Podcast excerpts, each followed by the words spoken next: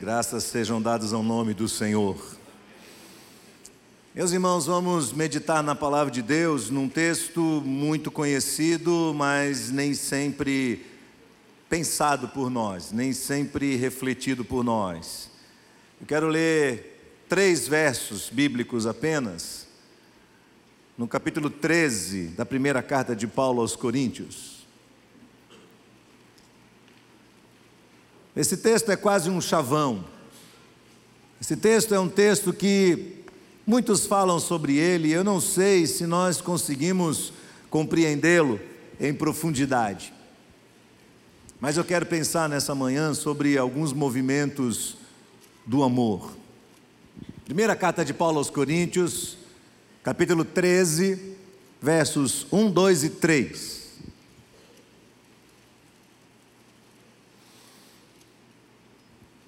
A versão que eu estou utilizando é a nova Almeida atualizada. Eu gosto muito dessa versão porque ela tem uma linguagem ao mesmo tempo clássica, mas com uma gramática atualizada, o que facilita muito a compreensão do texto. Diz assim: finalzinho do verso 31, e passo a mostrar-lhes um caminho ainda mais excelente. Verso 1: Ainda que eu fale a língua dos homens e dos anjos, se eu não tiver amor, serei como bronze que soa ou como símbolo que retine. Ainda que eu tenha o dom de profetizar, conheça todos os mistérios e toda a ciência, e ainda que eu tenha tamanha fé, ao ponto de transportar montes. Se eu não tiver amor, não serei nada. Ainda que eu distribua todos os meus bens entre os pobres, e ainda que entregue o meu próprio corpo para ser queimado, se eu não tiver amor, isto nada me adiantará. Só até aqui. Vamos orar. Senhor, que o teu Espírito Santo fale conosco nesta manhã. Que este texto da tua palavra toque profundamente nos nossos corações, gerando transformação, mudança, segundo o teu propósito, vontade, em nome de Jesus. Amém, Senhor.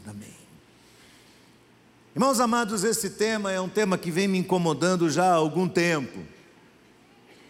Se durante o mês de novembro estivermos falando sobre fé e futuro, preciso relembrar a todos que fé e amor caminham juntos.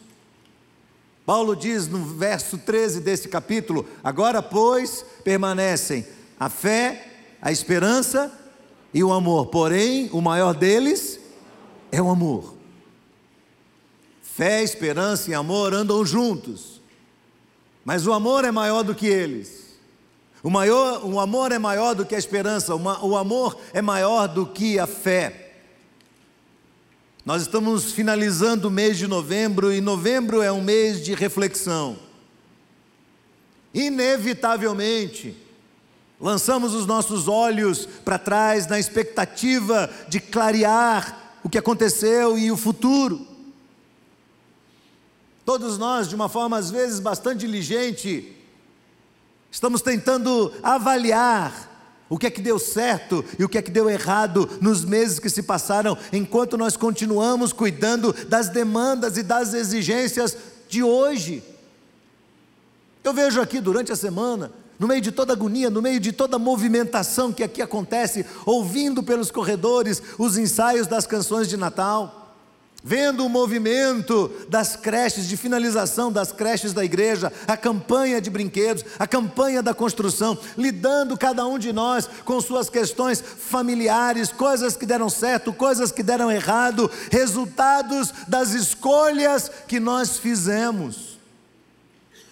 As preocupações que estão na nossa mente sobre como finalizar este ano, como cobrir os compromissos, como resolver problemas, como organizar as férias ou as comemorações da família. a viagem que pretendemos fazer. E nessa hora, a gente para um pouquinho e pensa: quanto disso tudo vale realmente a pena? O que é que nós pretendemos com os planos que temos em mente? Onde nós esperamos chegar? Será que todo o movimento que nós temos é um reflexo da fé que há em nós? Ou é apenas mais um movimento? Ou é apenas mais uma imposição cultural ou de tradição? Ou é apenas curtição, dever de consciência, obrigação? Porque estamos fazendo o que fazemos, o que de verdade está dentro de nós, nos acendendo por dentro, nos motivando por dentro.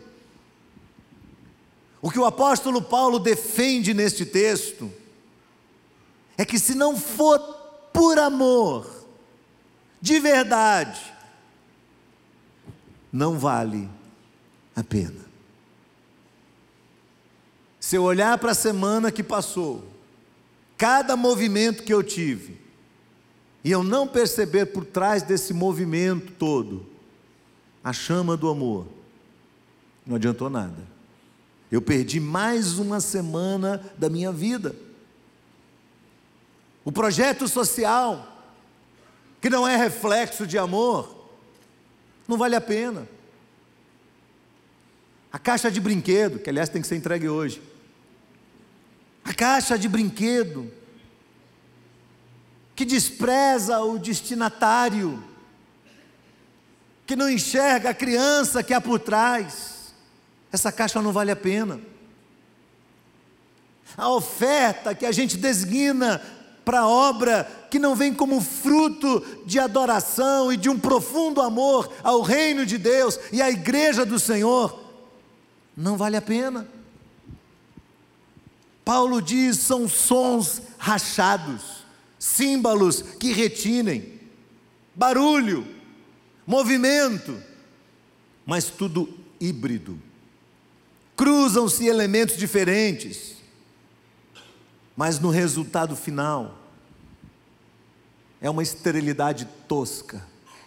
Não produzem frutos, são estéreis. E na minha tentativa de falar sobre amor, quem sou eu? Na minha tentativa de falar sobre amor, falar sobre amor parece um termo muito romântico, não parece? Ah, o amor. Na minha tentativa de falar sobre amor, irmãos, eu me deparo com esse texto. E esse texto, às alturas, a essas alturas do campeonato, me parece indigesto. É um texto quadrado, que desce quadrado na minha garganta. Eu engulo ele, mas eu não sei se eu queria, de verdade, entender o que é que Paulo está falando aqui. Aí você fala: como assim, pastor? Você é um pastor. Se alguém devia entender de amor, é você que é pastor, correto? Não, tem dia que eu não quero amar ninguém. Tem dia que eu estou com raiva das pessoas. Tem determinados tipos de pessoas que eu não quero amar. Eu quero fugir dessas pessoas. Você já me viu pregar aqui que, segundo a definição bíblica do amor, eu não preciso gostar de uma pessoa para amar essa pessoa. Por isso Jesus disse: Amai os vossos. Quem é que gosta do inimigo aqui? Você não gosta, mas tem que amar. Então, amor não é sentimento.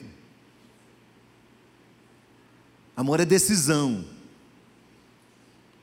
E aí tem dia que eu tento, mas tem dia que eu sou tomado por um sentimento no meu coração que é muito mais voltado para os meus desejos de vingança, para minha justiça própria. Tem dia que eu quero descontar nas pessoas culpadas toda a minha carga de ira, todas as minhas frustrações. Eu não quero amar as pessoas, eu não quero fazer bem às pessoas, eu não quero dar a outra face, eu não quero caminhar a segunda milha. Aliás, tem dia que eu sou tomado de uma vontade tremenda de ver algumas pessoas caírem. Ah, ainda vou ver ele estatelado no chão. Eu ainda vou ver. Tem dia que eu estou cansado de dar outra chance, outra oportunidade. Exatamente porque algumas vezes eu, eu, eu, eu, me sinto como um tonto, que eu estou sendo feito de palhaço, de besta. Então eu não quero dar uma nova chance. O meu coração, os meus instintos me instigam a agir de uma forma contrária ao que Paulo está falando aqui sobre amor. A definição dele, do capítulo do verso 4 até o verso 12, acerca do que é amor, os meus instintos vão contra este texto da palavra de Deus. E enquanto a Bíblia diz lá em Romanos capítulo 12, verso, verso 21, não te deixes vencer do mal, mas vence o mal com o bem, eu não quero fazer isso, porque ninguém faz. Por que é que eu tenho que fazer uma coisa que ninguém faz? A Bíblia está sendo muito conservadora para mim, a Bíblia está sendo muito exigente para mim. Deus está me mandando fazer alguma coisa que eu olho em volta de mim e não vejo ninguém fazendo. Não se deixe vencer do mal, mas vence o mal com o bem. Eu não quero fazer isso. Mas, pastor, e a consciência das pessoas? Que me importa a consciência das pessoas? Que me importa a cabeça das pessoas? Elas que se virem, elas que se cuidem é a lei da sobrevivência na sociedade de hoje. A mesma da origem de todas as coisas. Quando Caim diz para Deus: Eu sou tutor do meu irmão, eu sou responsável por ele, eu tenho que ligar para a cabeça dele, eu tenho que ficar preocupado se eu vou escandalizar, não quero nem saber. Ele que se cuide, cada um por si, e Deus que tome cuidado dele mesmo. Deus que se cuide. O que é que eu tenho a ver com a vida dos outros?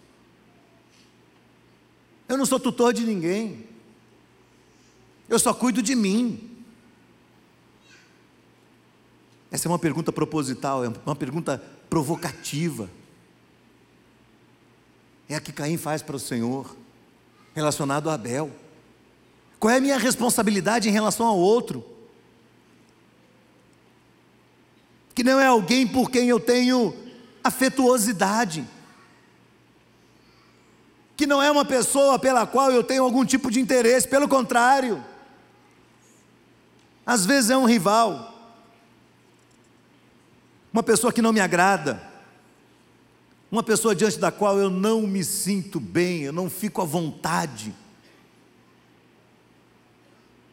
uma pessoa da qual eu queria manter distância, pior, às vezes essa pessoa me fez muito mal e agora sim, agora mesmo, eu não quero conta com ela, eu quero me afastar, me abster, eu quero me poupar porque essa pessoa me cansa, essa pessoa me faz mal, essa pessoa me prejudicou de uma forma absurda, eu estou pagando um preço muito alto por isso, então eu não quero amar, eu não quero ficar perto dessa pessoa, eu não quero, eu não quero, eu não quero.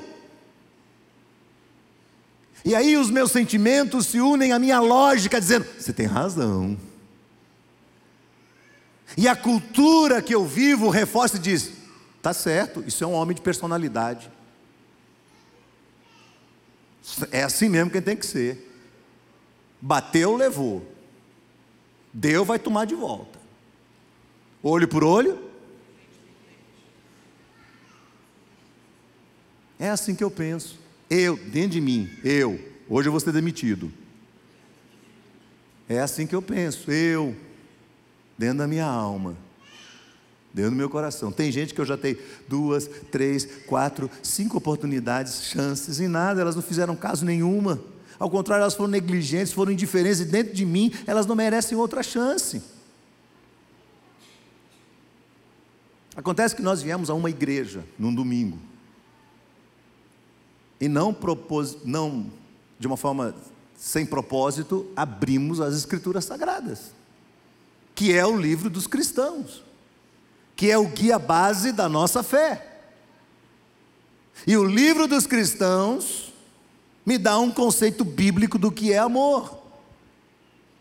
E no livro dos cristãos, que é a Bíblia, o amor difere muito do contexto social ou do meu conceito pessoal do que é amor.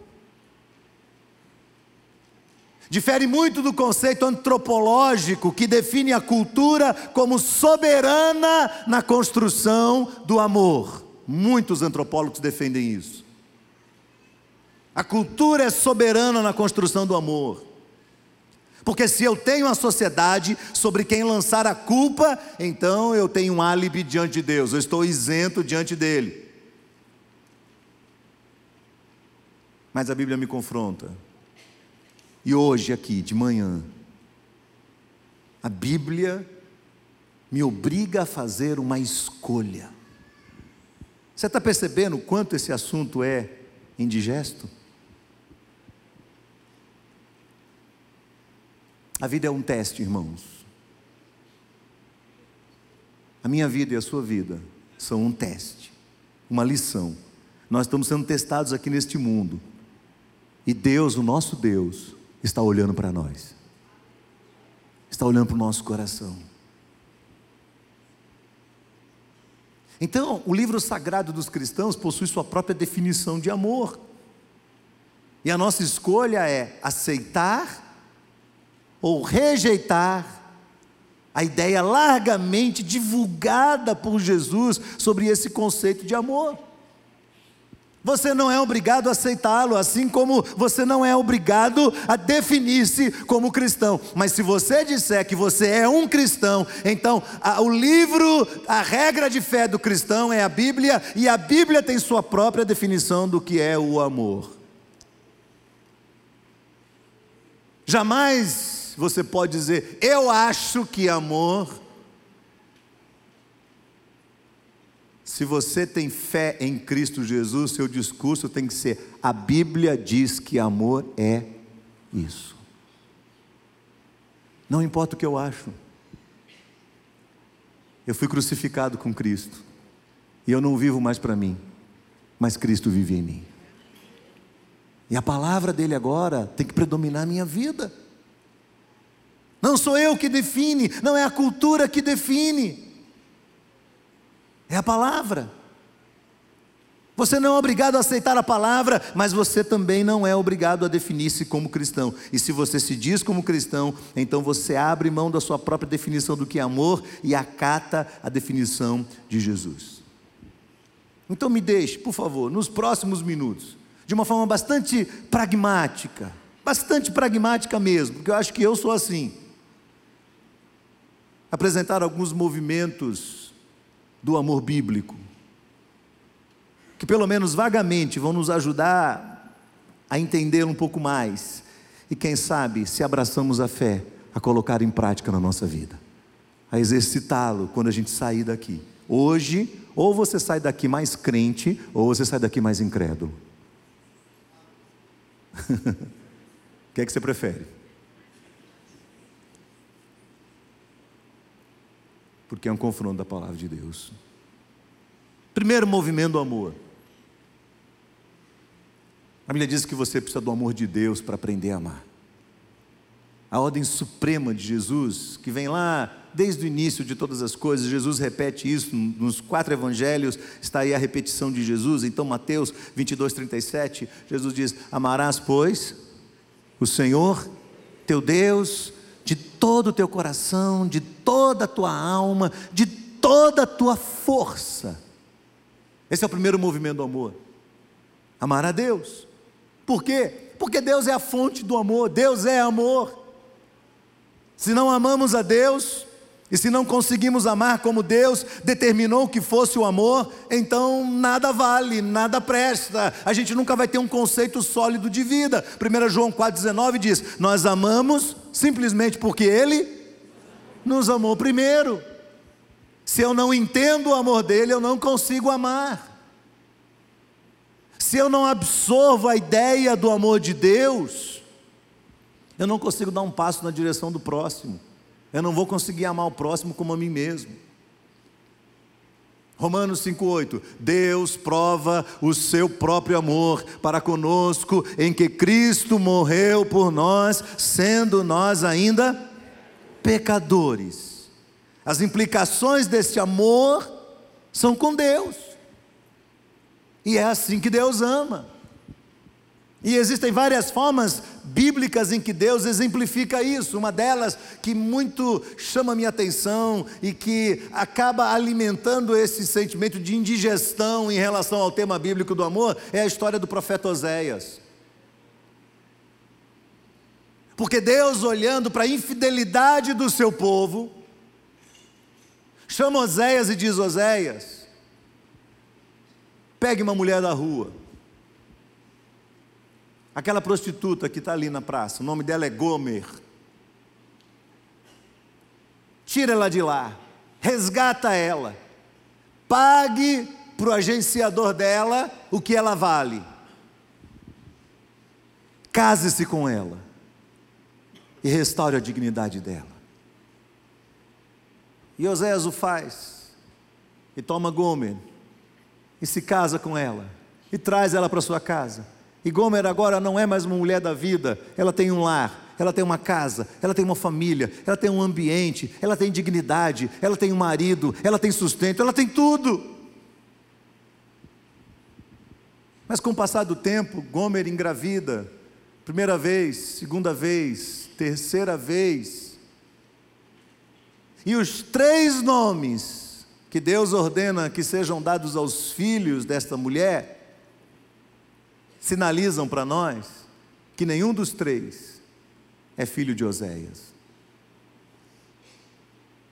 Ela está numa nova casa, mas o coração dela continua na velha.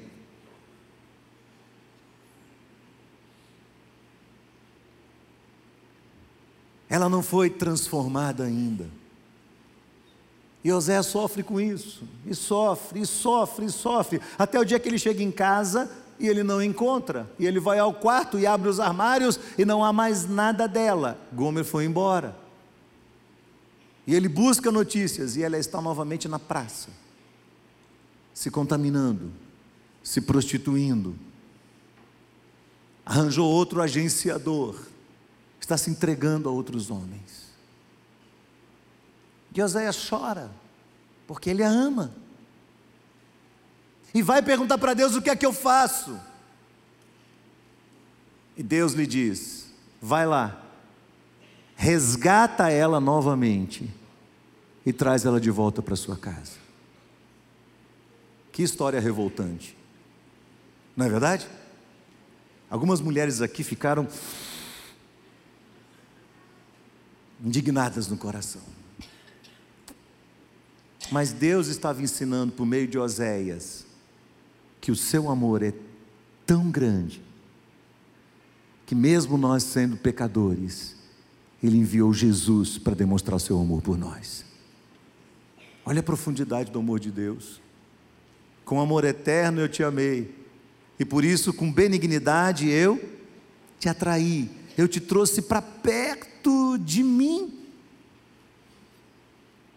A primeira reação que nós esboçamos quando compreendemos o amor de Deus é que nós desejaremos amar esse Deus e corresponder a este amor de Deus de coração. Vamos desejar, vamos ensaiar, vamos treinar, vamos exercitar e avaliar esse amor todos os dias, porque se o nosso amor por Deus não aumenta, jamais nós cresceremos na direção do próximo. Me deixem ser sinceros, irmãos, a razão pela qual nós não conseguimos amar mais as pessoas é porque nosso amor por Deus não tem crescido também. Nós vamos ser consumidos e influenciados pelo ódio ao redor de nós, pela vingança ao redor de nós, pela justiça própria. Nós vamos resolver os problemas com base na justiça humana. Nós vamos sair por aí abrindo processo em cima de todo mundo porque nós não conseguimos mais vencer os nossos conflitos, as nossas ideias antagônicas, os nossos confrontos, não conseguimos mais resolver em amor.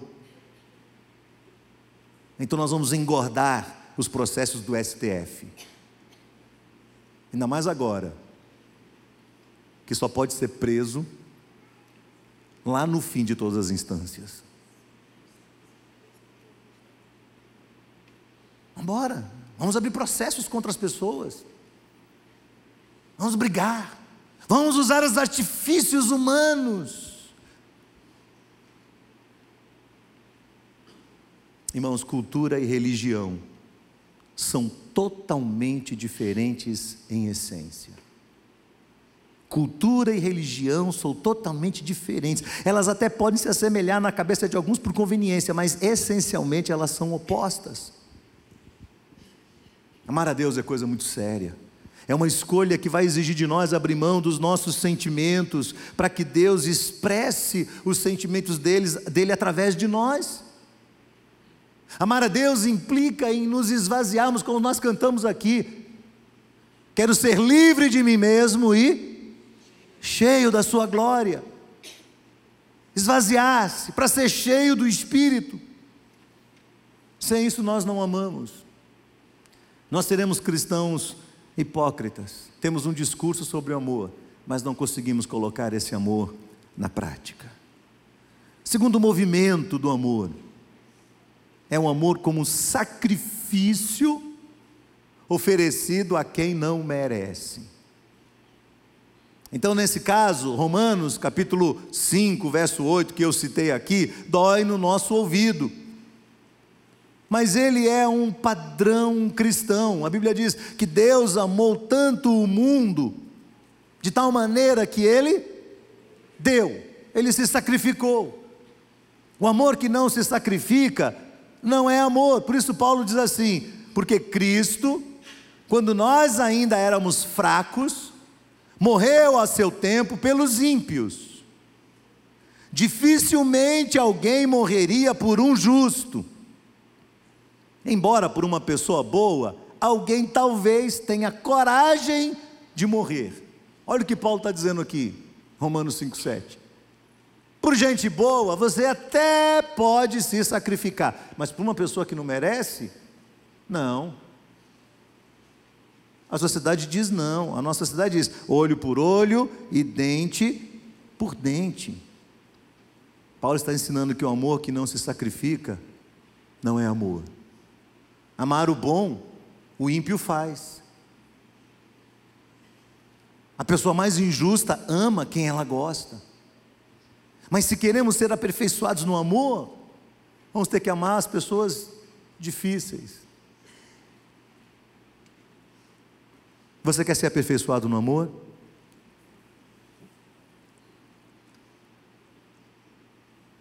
Responda no seu coração.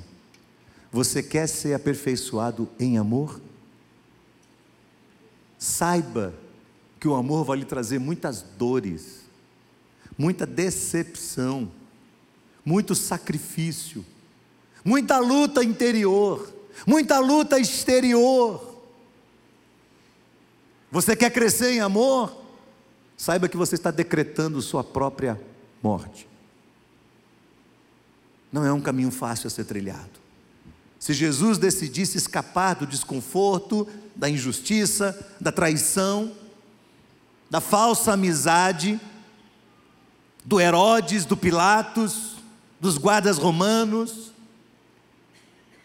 da multidão hipócrita, da via dolorosa, da humilhação, do escárnio e da morte cruel, Jesus jamais seria respeitado. Jamais poderíamos chamá-lo de Salvador, jamais diríamos que ele completou a obra dele, porque ele teria simplesmente falhado no seu ministério e no seu propósito, e ele não seria padrão de amor para nós. E aí eu sei que o seu raciocínio, entre aspas aqui, ó, maligno, vai dizer assim: ah, pastor Abraão, aí está a questão. Eu não sou Jesus. Não é assim que a gente diz? Eu não sou Jesus. Jesus é Jesus. E eu não sou Jesus. Acontece, a Bíblia não deixa a gente escapar de jeito nenhum, que em João capítulo 13, verso 15, Jesus disse assim: ó, Assim como eu fiz a vocês, vocês devem fazer também uns pelos outros, porque eu lhes dei o exemplo para que vocês sigam os meus passos. Fechou. Para com esse discurso que você não é Jesus. Você é Jesus, sim, você foi lavado e remido pelo sangue de Jesus. Então você tem que aprender a dizer: agora vivo não mais eu, mas Cristo vive em mim. Agora Ele está vivendo dentro de mim. Então eu vivo agora para Jesus. É o desafio que nós temos de ser tão piedosos como Jesus também foi piedoso. Terceiro movimento do amor é o amor como intervenção. Eu não vou gastar muito tempo aqui. Mateus capítulo 18, verso 15, Jesus diz: Ora, se o teu irmão pecar contra ti, vai ter entre você e ele só. Se você conseguir convencê-lo, você ganhou seu irmão. Se você não conseguir, leva com você duas ou três testemunhas, para que pela palavra de duas ou três testemunhas tudo se estabeleça. Se ele não ouvir esses irmãos, leva o caso à igreja, para que ele seja novamente, para que haja uma intervenção para que haja uma interferência da igreja no procedimento errado dessa pessoa. E se depois de todas as tentativas ele não quiser ouvir a igreja de jeito nenhum, então entenda, ele não é um cristão, ele é um gentil. Considera ele como um gentil. E o que é que a gente faz com o gentil? A gente evangeliza, a gente ama, a gente cuida, a gente tira do hall de membros porque ele não é batizado. Ele é batizado, mas ele não é um crente de verdade. A gente tira para ser real, para ser verdadeiro. E vamos amar essa pessoa, vamos cuidar dela, vamos abraçar ela quando encontrar com ela na rua, não vamos atravessar, não vamos para o outro lado da rua. Se ela tiver necessidade de alguma coisa, vamos ajudar. Se precisar de comida, vamos dar. Se precisar de água, vamos dar. Vamos cuidar dela como cuidamos de qualquer outra pessoa. Mas é necessário definir bem quem é quem nesse processo. O que significa isso? Significa que o amor é uma intervenção. Tem uma confusão aí que precisa ser desfeita. A ideia de que amar é aceitar a pessoa como ela é e mantê-la assim. Não é verdade. Nós aceitamos as pessoas como elas são, recebemos as pessoas. Deus nos recebe como nós somos, mas não para aí há uma intervenção de Deus na nossa história com o tempo, à medida que nós somos ensinados e orientados pela palavra do Senhor, dia a dia, debaixo de rigorosa disciplina, de mandamentos bíblicos, de princípios e valores cristãos, a nossa conduta vai sendo moldada, vai sendo transformada dia a dia, de glória em glória, não pelo mundo, não pela cultura, mas pela influência do Espírito Santo e da palavra de Deus a nossa vida vai sendo mudada. E que luta interior, irmãos, para deixar para trás o pecado, para deixar para trás os maus hábitos que nós temos, para deixar para trás o velho homem, a velha mulher. Velho homens, velhos homens e velhas mulheres não são álibis para a gente continuar errando e pecando contra Deus.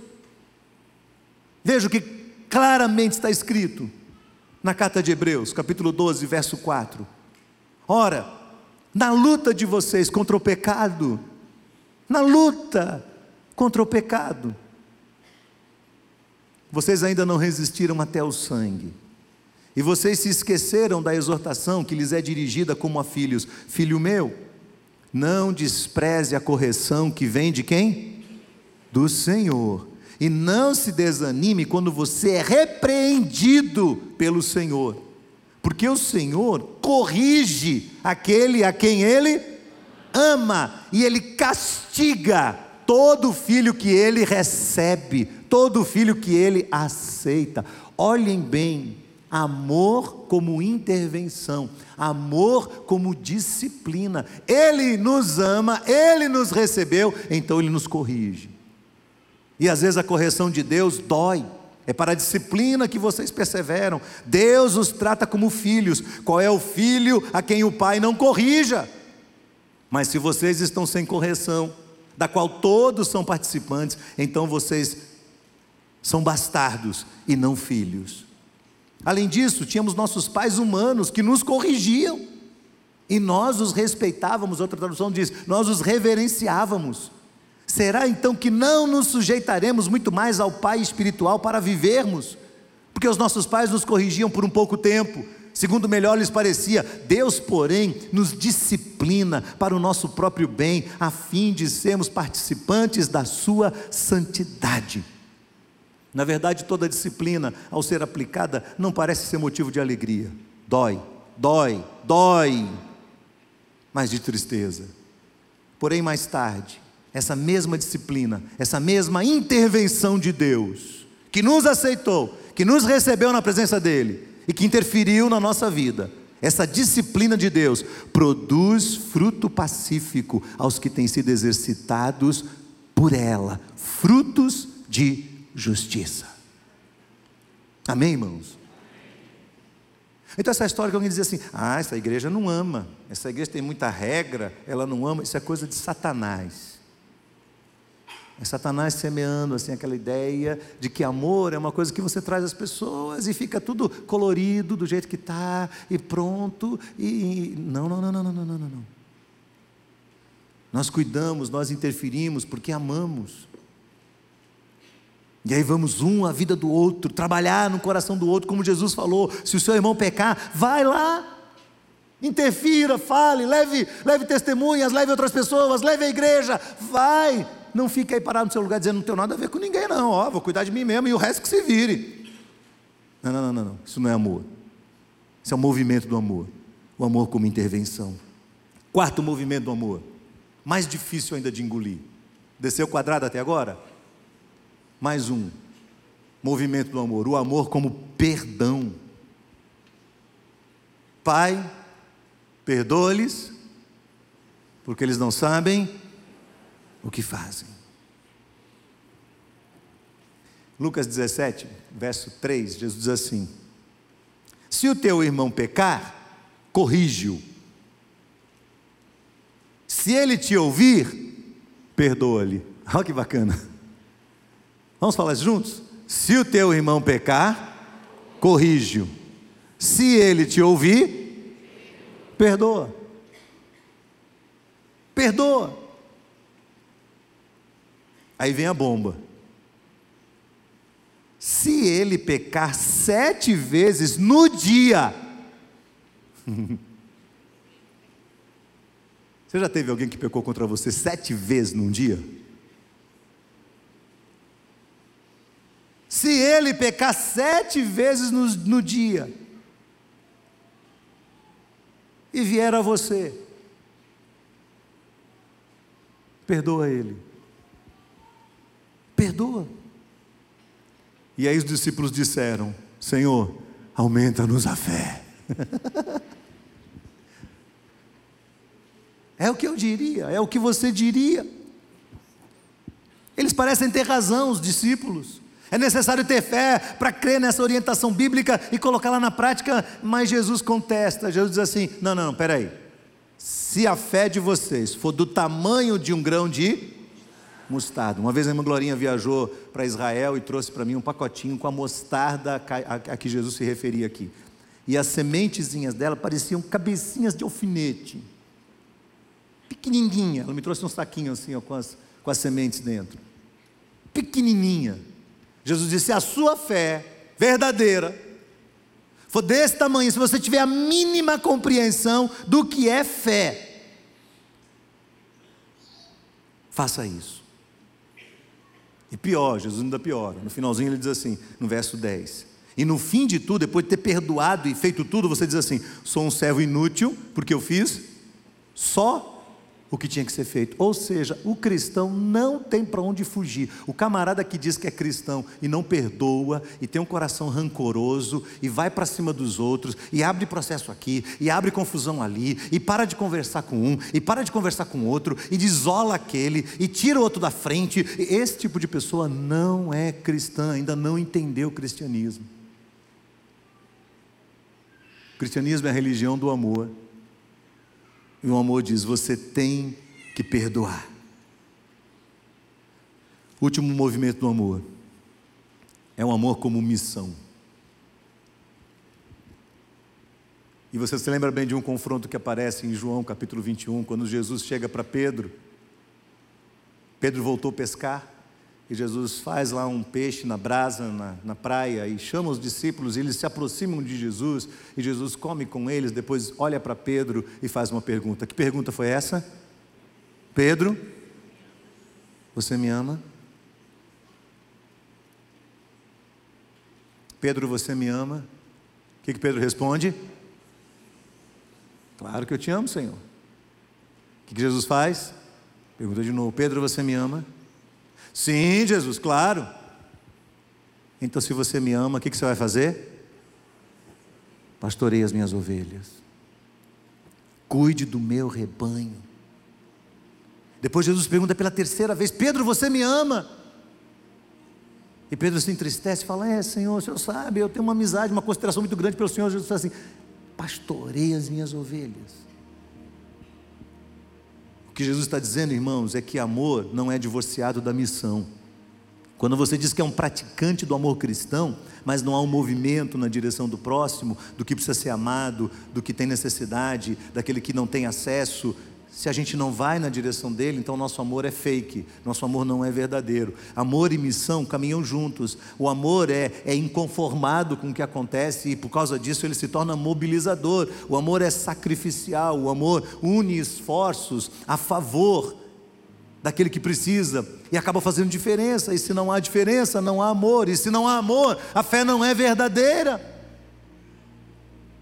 O que é que nós fizemos esse ano? Quantas pessoas foram positivamente influenciadas pela nossa vida, pela nossa carreira profissional, pela nossa inteligência, pelos recursos que nós temos, pelo nosso conhecimento bíblico? Quantas?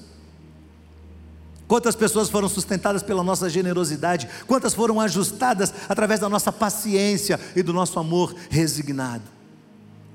Quantas pessoas foram tratadas porque permanecemos perto delas e tivemos paciência de ficar com elas até o fim, mesmo quando nossos sentimentos nos impeliam a fugir delas? Quantas pessoas foram abençoadas porque nós não desistimos, mas perseveramos em ajudá-las em amor e ficamos ao lado delas até que os primeiros sinais de transformação pudessem vir à tona, pudessem se evidenciar? Quantas pessoas amamos liberando perdão, perdoando de verdade? Abrimos mão de nós, nos tornamos livres de nós mesmos, saímos perdendo, perdemos, mas ganhamos no céu. Fomos injustiçados aqui, prejudicados aqui, mas cumprimos a ordem do Senhor e por isso toda a recompensa nos será dada pelo Senhor. Não é humano, é extra-humano. Recebemos as ofensas, arcamos com os prejuízos e colocamos tudo na conta do Senhor. Quanto dos nossos movimentos sociais, eu fiquei perguntando isso para mim essa semana. Quanto do meu ministério foi fruto do amor de verdade, foi fruto de reflexão sobre o amor, e não troca e não barganha com Deus, e não uma forma de adquirir o amor das pessoas, ou quem sabe a atenção das pessoas, valor pessoal, mas amor. Uma prática inquestionável do verdadeiro amor cristão, da fraternidade, do exercício de fazer o bem, ainda que os nossos sentimentos não quisessem, porque irmão, se eu der, se eu der vazão aos meus sentimentos, eu não vou amar ninguém. Eu sou raivoso, eu sou justiceiro, eu sou xerife. Não quero amar ninguém. Quero fugir das pessoas. Mas eu olho para a palavra do meu Senhor que me amou, ele diz: continua amando as pessoas, Abraão. Continua amando as pessoas, continua morrendo para você mesmo. Quanto do que fizemos é resultado disso, porque senão, irmãos, eu lamento, mas nosso amor não é verdadeiro. Nós vamos ser um bando de fariseus, de cristãos domingueiros, nós vamos ser hipócritas, nós vamos ter uma religião, nós vamos ter uma denominação, muito movimento, muito trabalho social, mas isso tudo é ilusório. E vamos estar diante do Senhor mais tarde, e Ele vai dizer assim: Eu não conheci você, não sei quem você é. Como não, Senhor? O Senhor não lembra? Que quando o Cléo botou aquelas caixas lá, eu peguei cinco. E o senhor vai dizer: lamento, me perdoa, mas eu não sei quem você é. Eu não conheci você. Eu não sei quem é você. E você não sabe quem eu sou, porque eu não vi evidências do meu amor dentro do seu coração. Por isso, irmãos, que Deus nos ajude a parar hoje e a refletir. E se não estamos amando, que a gente possa se arrepender na presença de Deus. Que a gente possa pedir ao Senhor que o amor dele seja a base da nossa fé. Que os movimentos desse amor bíblico nos inundem a alma como um dilúvio e reflitam em nós um comportamento diferente. Não espere a iniciativa do outro. A nossa tentação é pensar assim: ah, mas essa, essa, essa palavra, Fulano tinha que estar aqui para escutar. Mas ó, quando chegar em casa, eu vou mandar o link da mensagem para ele, ele ouvir. Não é não, irmãos, é a gente.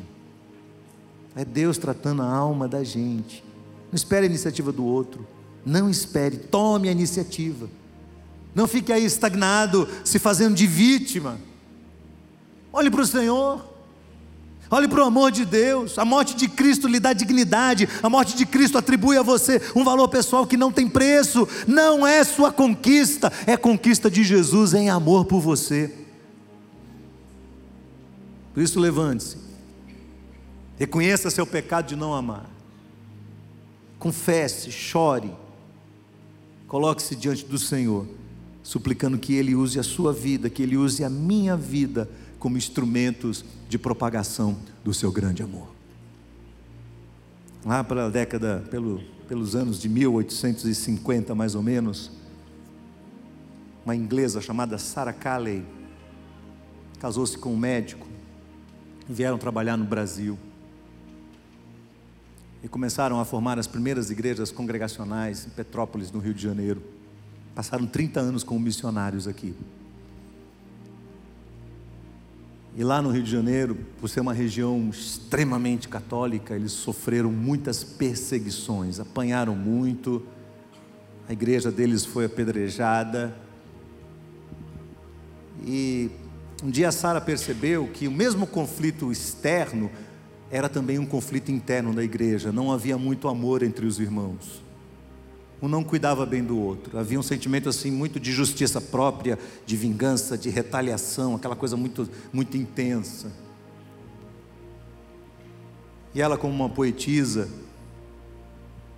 escreveu um, um hino que os cristãos mais antigos aqui vão lembrar muito bem, os mais novos não, mas os mais antigos aqui vão lembrar. E eu sempre olhei para esse hino com muito respeito, como um grande desafio a nossa fé e ao aprimoramento do nosso amor. Preste atenção. Jesus, pastor amado, contempla-nos aqui, concede que sejamos um corpo só em ti, contendas e malícias que longe de nós vão, que nenhum desgosto impeça a nossa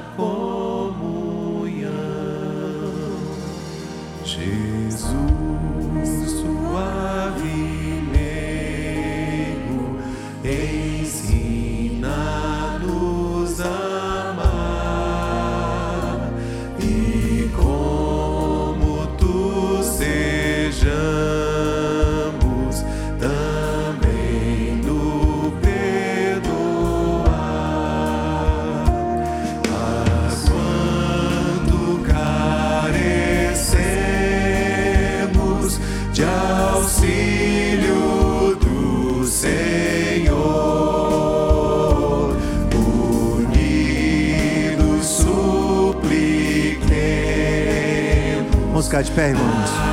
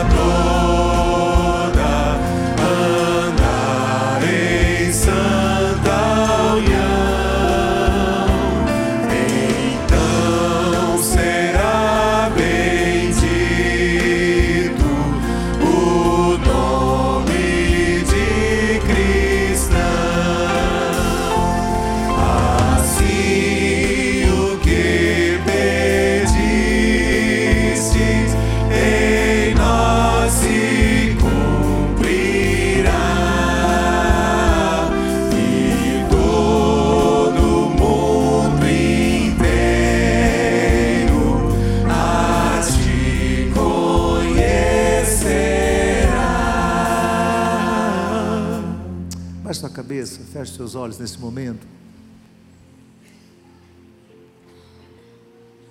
E fale com o seu Senhor.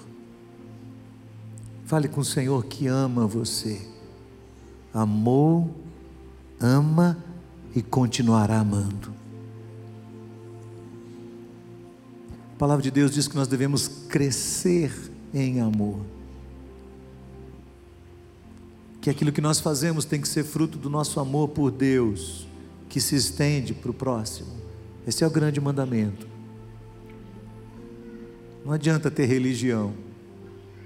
Não adianta você ser uma pessoa correta, honesta. Não adianta você ser uma pessoa que só fala a verdade, se você não fala a verdade em amor. A verdade pura e simples é boa,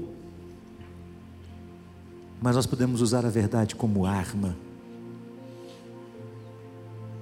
O rancor aos poucos vai se depositando no nosso coração como um pó.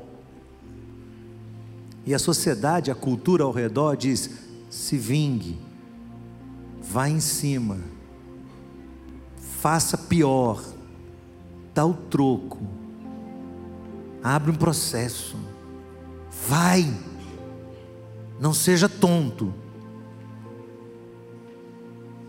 E o Senhor diz para mim e para você: assim como eu amei vocês, que vocês amem também uns aos outros. Qual a escolha que você vai fazer? Você vai ouvir a palavra de Deus, por mais indigesto que seja o tema, e vai chorar diante dele hoje e dizer: Senhor, eu quero amar. Ó oh, Jesus, pastor amado. Ó oh, Jesus, pastor amado, ensina-me a amar. Que eu seja como o Senhor no caminhar também. Fale com Deus nesse momento. Confesse a Ele que você não tem conseguido amar. Confesse a Ele que você tem gente na sua vida. Ah, se você pudesse. Mas diga que Ele te perdoe. E firme diante dele o compromisso de dar um passo atrás. De ajudar mais uma vez, e mais uma vez, e mais uma vez. Mesmo que você não tenha recompensa nenhuma e não veja resultado nenhum. O Senhor nunca prometeu que a gente ia ter, ia ter recompensa aqui por amar as pessoas. Ele é a nossa recompensa. Jesus é a nossa recompensa.